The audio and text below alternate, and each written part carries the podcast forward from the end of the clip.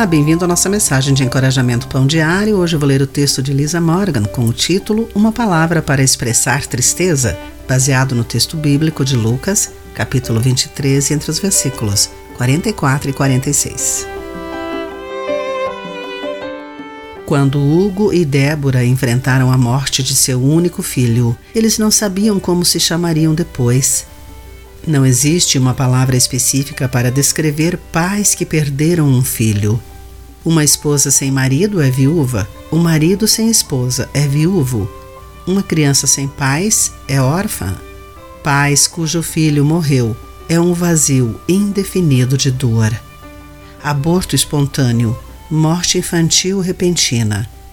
Suicídio, enfermidade e acidente, a morte tira um filho deste mundo e, em seguida, rouba dos pais sobreviventes sua identidade.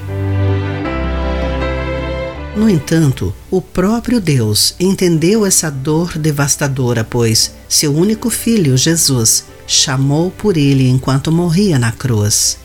Pai, em tuas mãos entrego meu espírito. Lucas 23, versículo 46. Deus era Pai antes do nascimento terreno de Jesus e permaneceu Pai quando Jesus deu seu último suspiro. Deus continuou como Pai quando o corpo imóvel de seu filho foi colocado em uma sepultura. Deus vive hoje como Pai de um filho ressurreto, o que traz a todos os pais a esperança de que um filho possa viver novamente. Como você chama um Pai Celestial que sacrifica seu filho por toda a humanidade? Pai.